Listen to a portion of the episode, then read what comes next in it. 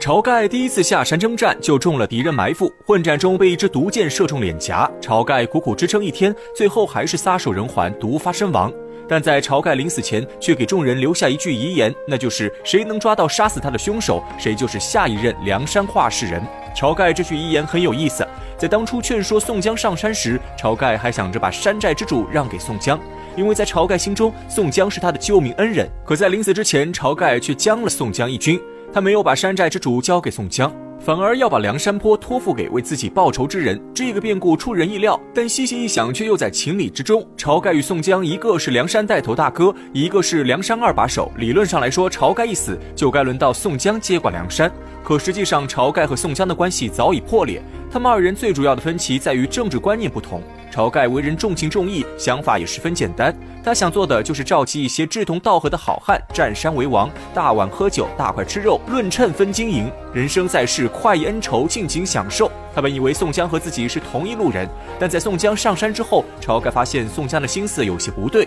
首先是宋江过分追求权力，一上山就接管了所有事务，开始拉帮结派，直接架空了晁盖。如果仅仅是这样，倒也无所谓。晁盖不是小气之人，不会为了山寨之主的位置伤了兄弟情谊。但宋江随后不止一次透露出的招安想法，让晁盖十分不满。在晁盖眼中，当今朝廷腐败无能，贪官横行，百姓民不聊生。梁山上的大部分好汉都是被朝廷逼上绝路，他们与朝廷势不两立。可宋江却时刻想着招安。如果晁盖真的将山寨之主让给宋江，那结果是显而易见的。宋江肯定会带着所有好汉归顺朝廷，这无异于是跳入火坑。晁盖正是看出了这一点，所以才开始和宋江争权。他不想让自己辛苦建立的梁山势力毁在宋江手中。但天不随人愿，晁盖确实能力有限，第一次下山征战就遭遇滑铁卢，打了败仗不说，连自己的性命都搭进去了。而他在最后关头留下的那句遗言，就是为了阻止宋江上位。虽然晁盖是被乱箭射中，但射死他的箭上刻着“史文恭”三个字。不管这支箭是不是史文恭射的，反正这笔账肯定要算在史文恭身上。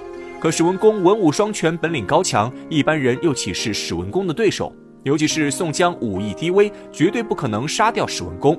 纵观梁山泊现在所有头领的战斗力，能和史文恭在马上一较高下的，只有林冲和呼延灼。林冲智勇双全，出手没有一次败绩，胜算比呼延灼更大一些。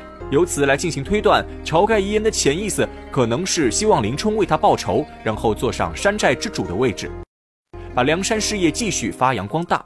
晁盖愿望虽好，但他漏算了一件事：此时的梁山早已不是最开始的梁山。晁盖活着的时候，权力已经被宋江架空，如今晁盖一死，他的话又能有多少人听？就算宋江杀不掉史文恭，可又有谁敢跟宋江抢夺大哥的位置？林冲被高俅陷害，家破人亡。他虽然不想招安，可林冲是个聪明人，他知道如今的梁山已经姓宋，他没有实力和宋江争锋。于是晁盖一死，林冲见风使舵，立刻和吴用一起推举宋江上位。有晁盖的遗言在先，宋江名不正言不顺，自然不能当这个带头大哥。于是宋江万般推辞，最后在吴用的强烈坚持下，宋江终于答应暂时接管梁山。等日后谁杀了史文恭，再把位置让给对方。众位头领皆无异议。至此，宋江终于成为梁山话事人。虽然名义上是暂管，但在众人心中，宋江就是名副其实的大哥。宋江当上代理大哥后，做的第一件事就是重新整顿山寨。他把聚义厅改名为忠义堂，将梁山地盘分成六寨。这一切的举动都在暗示着梁山要迎来一个新的发展方向。聚义变成忠义，所谓的忠自然是效忠朝廷。宋江心意昭然若揭，但宋大哥很快又想到了一个严重问题：他想招安是真的，但一个巴掌拍不响，朝廷却不一定会收他们。因为现在的梁山鱼龙混杂，大部分都是一些穷凶极恶之辈，比如卖人肉包子的孙二娘，亦或是杀人狂魔李逵，还有一些偷鸡摸狗的小混混，比如白胜、段景柱之流。这些人在朝廷的眼中，那就是刁民强盗，妥妥的黑恶势力。朝廷只会派兵剿灭他们，又怎么可能会接受他们的招安？宋江思虑半天，觉得现如今梁山集团要想成功漂白上市，必须分两步走。第一是要尽快调整业务方向，打造良好口碑，扭转人们对梁山泊的黑道印象。这对宋江来说不是什么难事。他把聚义厅改名忠义堂，就是先树立起忠义的名声，然后又做了一面替天行道的大旗，这就让梁山泊的形象瞬间高大许多。宋江想表达的意思是自己这些人不是没有原则的杀人强盗，而是满怀忠君报国之心的热血好汉。至于第二件事，就是要给梁山泊找一个形象代言人。这个人非常重要，他必须有地位、有身份、有口碑，形象正面没有污点，黑白两道通吃。最关键的是知名度要高。如果有这样的正面人物加入梁山，对梁山的形象转变会起到重要作用。于是，在一位过路人的提醒下，宋江和吴用很快选中了一个目标，此人正是大名鼎鼎的玉麒麟卢俊义。要说起卢俊义，那可真不是一般人。卢俊义是河北大名府人士，他出身富户，家世清白，为人更是正直慷慨，重情重义。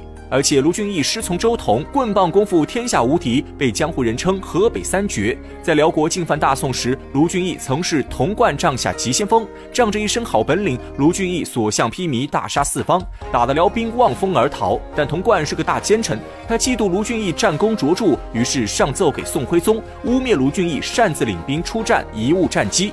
还抢走了属于卢俊义的功劳，最后卢俊义被革去官职，发回原籍。卢俊义虽然满腔热血，想着为国出力，奈何朝廷中奸臣当道，卢俊义心灰意冷之下，就在大名府继承家业，平静生活。但他的名号早已传遍江湖，不管是黑道还是白道，一提起河北玉麒麟，都要竖起大拇指，这才是一条忠肝义胆的好汉。宋江和吴用也听说过卢俊义的名号。正是他们心中最佳的形象代言人。于是，宋江立刻决定，不管用什么方法，一定要把卢俊义拉上梁山。